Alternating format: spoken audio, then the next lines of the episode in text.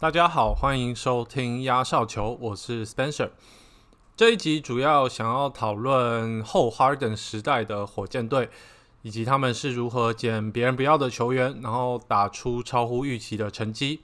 最后轻松一点，就会聊聊前几天发生的 Courtside Karen，就是场边凯伦事件，就是 LeBron James 跟场边球迷吵架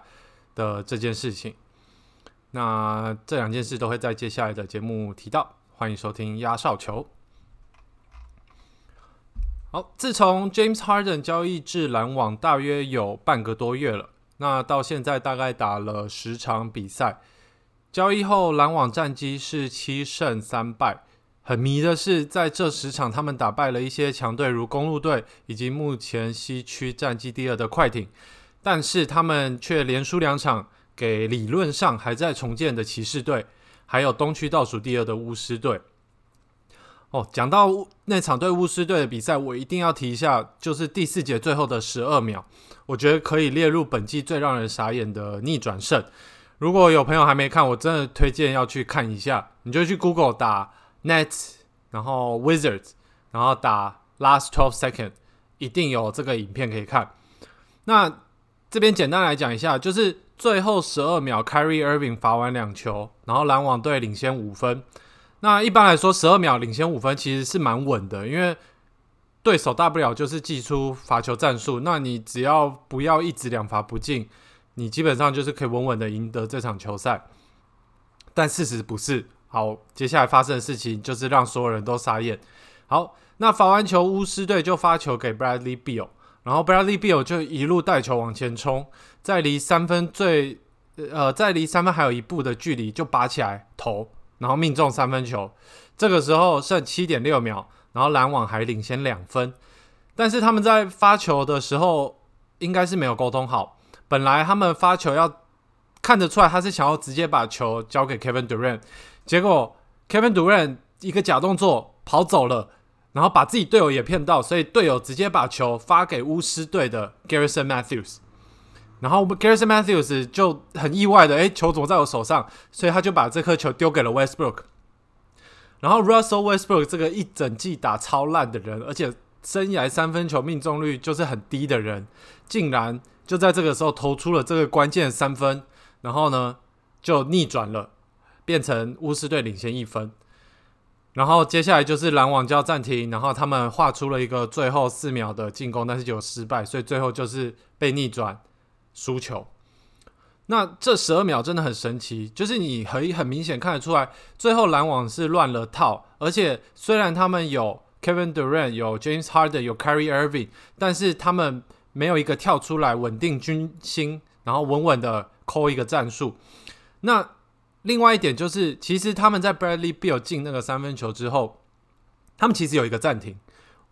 我现在看我不太能理解为什么那个时候 Steve Nash 不叫，因为你叫了暂停，你至少除了你有时间讨论战术以外，你还可以把球 advance 进到前场去，就是离你自家篮筐比较远。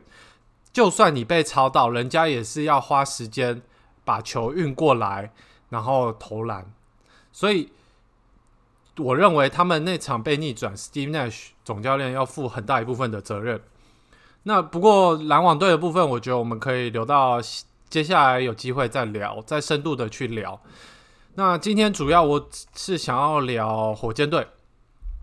因为自从 Harden 交易以来，大家的关注重点几乎就是篮网队。那这也是应该的，因为他们现在就是整个联盟的焦点。就像我刚刚说的，有 Kevin Durant，有 James Harden，有 Kyrie Irving。任何你只要有他们其中一个的球队，你就会被媒体看上。更何况你有三个，然后球队本身又在纽约，镁光灯自然多很多。那呃，但是今天就是我们来聊另外一个，就是休斯顿的火箭队。那火箭队目前战绩是十胜十败，就是刚好维持在五百俱乐部。那值得一提就是，大家以为交易走 James Harden 之后，火箭开始要开始坦了。要进入重建期，尤其他们在那个交易案又拿了超级多未来的选秀签位，结果他们从交易大概一月中到现在，战绩竟然是出乎意料的七胜四败，也就是说，刚刚篮网是七胜三败，火箭队是七胜四败，所以原根本上来讲战绩是一样的嘛。然后有在看比赛的话，你也会发现，现在火箭队打球进攻变得诶真的比较流畅，因为他们以前是呃不管是过半场之后把球传给 James Harden，还是 James Harden 自己运球运过半场，然后 James Harden 就开始运球，然后。当然，他也是会传，只是说他会花几秒先运一下，看有没有机会切入或有没有机会单打，然后没有再去冲进去吸引包夹再传出来。这大概就是他们整体来说的进攻。但是现在呢，是他们球是会轮着转，然后你没有很明显看到哪一位球员的球权是特别多的。那但是进攻先不论的话，我觉得差别交易过后差别最大的是在防守方，很有趣。自从交易过后，火箭队的防守效率，也就是他们的 defensive rating，根据 basketballreference.com 是排整个联盟第一的，不是西区第一，是不是分组第一？是整个联盟第一名。也就是说，他们自从交易过，他们的防守是联盟第一名。那大概就是一百零三左右，也就是每一百次进攻只会让对手得一百零三分。那这个部分，我觉得火箭队的新秀教练 Stephen Silas 占了很大的功劳。那讲到 Steven Silas，就可以稍微聊一下他。他是呃，他在火箭队是第一次正式获聘为一支球队的总教练。他之前都是担任助理教练或者是资深的球探。那当然，他以前也有机会暂时的代理总教练，例如二零一七年他那时候在黄蜂队。那那时候黄蜂队的总教练 Steve Clifford 就生病。那因为总教练生病，所以他就被拉上来暂时的接管兵符，而且我记得那时候还蛮长的，大概有好几个月都是他带带领，但是一直到这一季，他才算是真正的签了一个正式的总教练合约。那我也觉得他蛮衰的，因为他第一年一开始就碰到了一个改朝换代的火箭队，然后又碰到了 James Harden 闹出来的这个风波。就是一开始训练营不来啊，或者是出去跑趴啊，等等等这些问题。不过现在这他被交易走了，那这些事情就告一段落了。我们也可以期待说，Stephen Silas 在他的带领之下，火箭队会打出什么样的球风。那我觉得今年火箭队蛮励志的。就是如果为什么会用励志呢？就是除了刚刚讲熬了非常久的 Steven Silas 终于有机会当总教练以外，你把球员名单摊开来一看，其实很多他们的现在重要的球员都是呃已经或者曾经跌落谷底，然后现在来到火箭队想要再创事业第二春的。那我们就大概讲其中几名球员。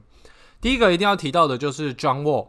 那 John Wall 原本在巫师队就是天之骄子，然后不可能被交易的核心人物，而且他以前真的打的非常的好，他的速度非常非常的快。我还记得以前玩那个 NBA Two K 的时候，John Wall 的那个速度值一定是全联盟最高的。但是 John Wall 自从一六一七年开始，他身上大小伤痛就一直困扰着他，尤其是他的膝盖。那在二零一八年的十二月，更是因为他足跟的伤，让他宣告赛季结束。那他这个一休就是休了七百多天，然后其中他还有发生一些场外的不好的新闻，像最近的一次就是说他在被拍到有跟这个美国的黑道混在一起，然后他有比出那些黑道的手势。那他当然后来也出来道歉，只是别人就是会觉得说，哎，你都已经受伤了，你怎么不好好休养、好好复健，然后你跑出去开趴，然后就是引发一些不必要的风波这样子，所以大家对他的评价也因为他一直没有办法回来比赛，所以慢慢的在下降中。那最后他在这赛季开始前两周左右就被交易到火箭队了。那呃，再来就是第二个。呃，是讲到 Demarcus Cousins Boogie。那我还记得我人生第一场 NBA 球赛就是在 Sacramento 看的，然后那时候是一七年，也就是 Cousins 算是全盛期吧，他还在国王队当当王的时候。他没想到那年之后，呃，结果他就被交易去鹈鹕。那时候还很期待，就是他跟 Anthony Davis 可以组成这个双塔，前 Kentucky 的队友嘛。结果后来他交易鹈鹕打一打，诶，然后那季就受伤，整季报销。然后后来，Anthony Davis 就那个 trade me 嘛，trade me，所以呢，后来等 Cousin 伤好了，那变成没有人要他，因为大家会觉得说，你一个大的中锋，你受伤了，你基本上可能你整个体能、整个表现就是一定是下滑的。那是当时勇士队后来给了他一个机会，但是他也很衰，他到了勇士队，他打了几场比赛之后，然后又受伤，然后后来复出是直接在季后赛复出，但是打出来的水准就是很一般，甚至连一般的角色球员都还不如。然后后来就默默的离开了勇士队。那本赛季前，Boogie 一直找不到要他的球队，而且他也一直公开在各个场合、各个受访的时候说：“我现在很健康，我觉得我可以帮助你们。”结果还是没有人要他。那最后是火箭队愿意用一个老鸟最低合约签他 （Veteran Minimum），那他才有球打。就是你当当初我二零一七年看他比赛，我绝对没有想到过了三年之后他会是要签这种就是老鸟最低合约这样。那本赛季目前他在火箭队平均上场十八分钟，可以缴出八点九分、七点二篮板、二点五助攻的成绩，算是一般般的水准。但是就是你看他过去经历过了什么，过去三年，你就会觉得他从受伤到流浪到现在可以稳稳的每一场比赛上场十八分钟打比赛，其实还蛮感人的。再来就是讲到本季火箭队的大惊奇 Christian Wood，那他跟 John Wall 还有 Boogie 不太一样，前面两个都是因为伤病所以陷入人生低潮，但是 Christian Wood 是从职业生涯的一开始就在低潮了。那时候，呃，Christian Wood 他二零一五年投入 NBA 选秀，那那时候二零一五年他。那时候本来预计是首轮末端，或者是到最后有跌跌一点，所以大概第二轮会被选上。那通常你知道这种消息，你就会觉得很开心。所以他那时候也是，他很开心，所以他就订了一个饭店的房间，一个豪华饭店房间，然后穿的很就是很帅，然后请了家人朋友，就是一起来看这个选秀会的直播。哦，这边补充一下，就是一般我们在看 NBA 选秀的直播，会看到。台上下面直接有球员，然后球员被叫名字，直接上去跟这个这个总管握手嘛。但是这个是只有在如果你预计是在乐透区被选上，你才会被受邀到现场，然后被高规格的对待。如果你是像 Christian Wood 这种，就是首轮末端或者第二轮的，或者是不知道你会在哪，但是你有把你的名字丢进去的，你可能就是要在家里或者像他一样找一个地方看直播这样子。好，回到 Christian 问。反正他就是那天晚上啊，他就是很开心，他就是找了一堆人来，然后很开心说我要被选上，我要打 NBA 了。结果选秀会结束，他就很落寞的发现没有任何人要他，他落选了。然后我还记得那时候记者得到一张照片，就是他坐在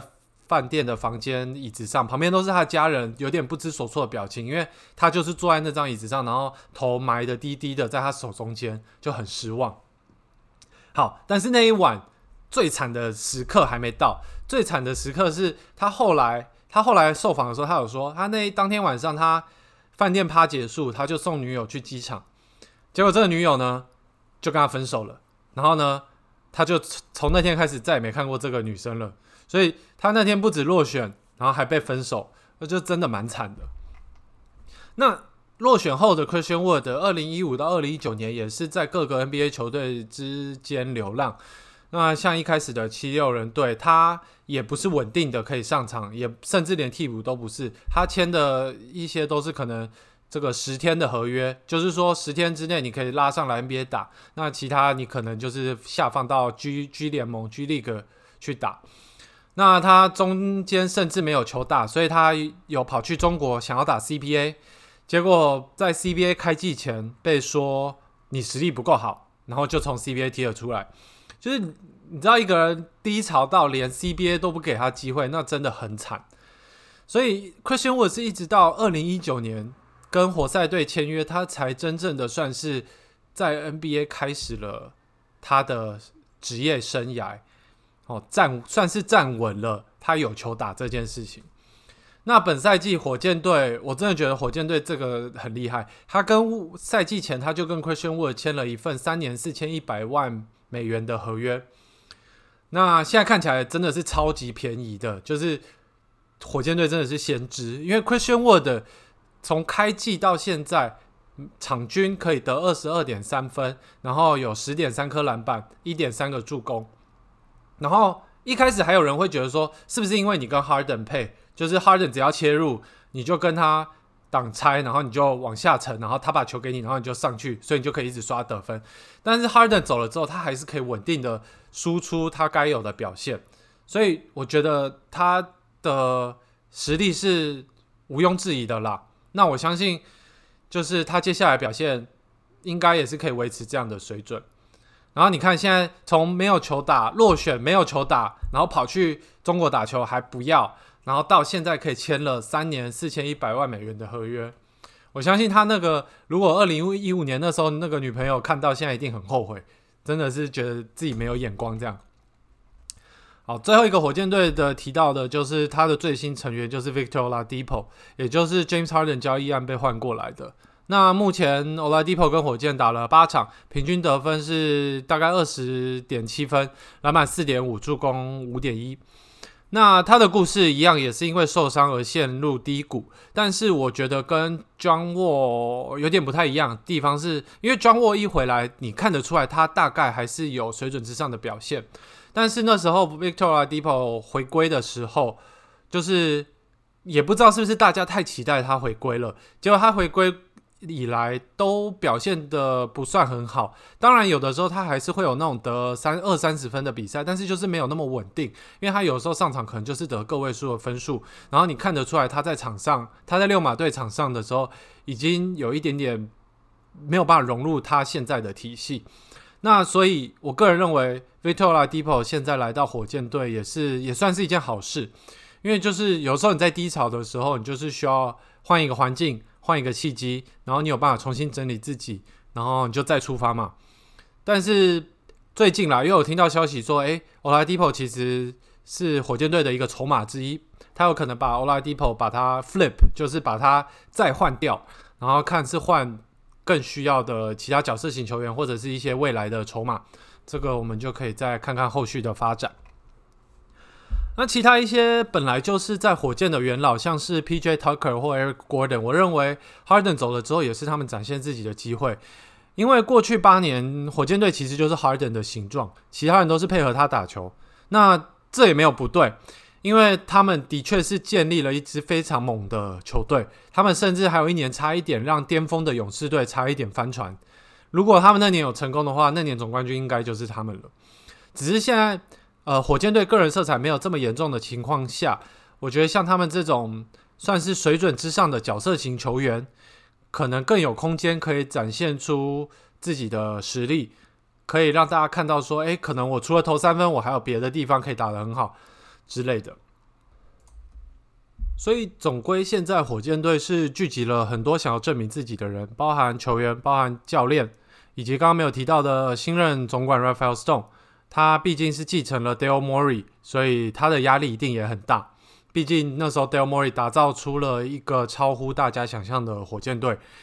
那现在改朝换代后，火箭队我认为今年是有机会冲击季后赛的。尤其是今年加了一个新的制度，就是 Play In，基本上你只要排名分区排名前十，你都是有机会这个最后打进季后赛。那他当然，火箭队今年不会赢总冠军。这个我蛮肯定的，但是我觉得他们只要进了季后赛，然后赢一两场漂亮的球赛，我觉得他们就已经大幅的超乎大家的预期了。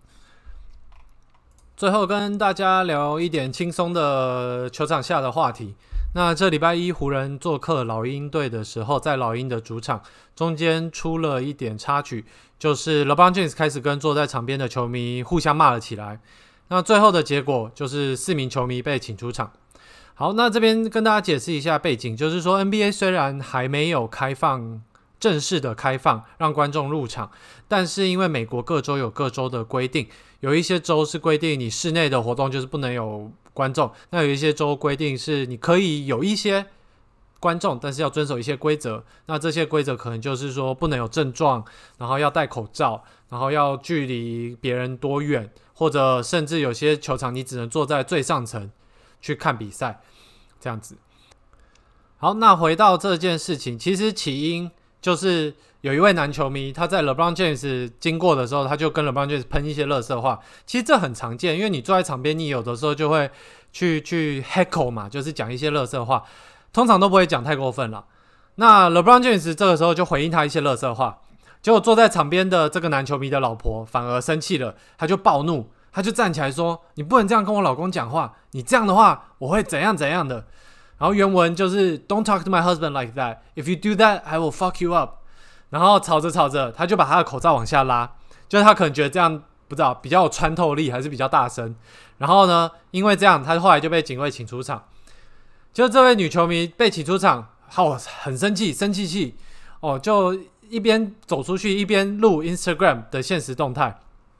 然后一直在抱怨说他也没做什么啊，他觉得他是对的啊，怎样？然后他账号还是设公开，所以这整件事情就后来就被乡民起底，然后又被媒体报上来，所以这个女球迷大家就俗称 Courtside Karen，就就爆红了。那我觉得这整件最好笑的是 LeBron James 后来受访，他有一段是说。我本来以为他们是父亲跟女儿，没想到后来发现那是她老公啊！哇，然后我就觉得你这段真的实在是太嘲讽了，又不带脏字，真的很厉害。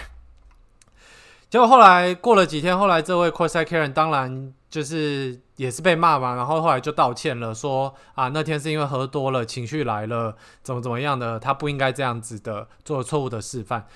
反正这整件事大概就也算结束了啦。只是说，在这个疫情几乎没有球迷的时代，还会发生这种球迷被踢出场外的事件，也是一个蛮经典的案例。好，大概是这样。好，那这一集就讲到这里。如果有任何想讨论的，一样欢迎寄信到我的 email。那我们就下一次再见，拜拜。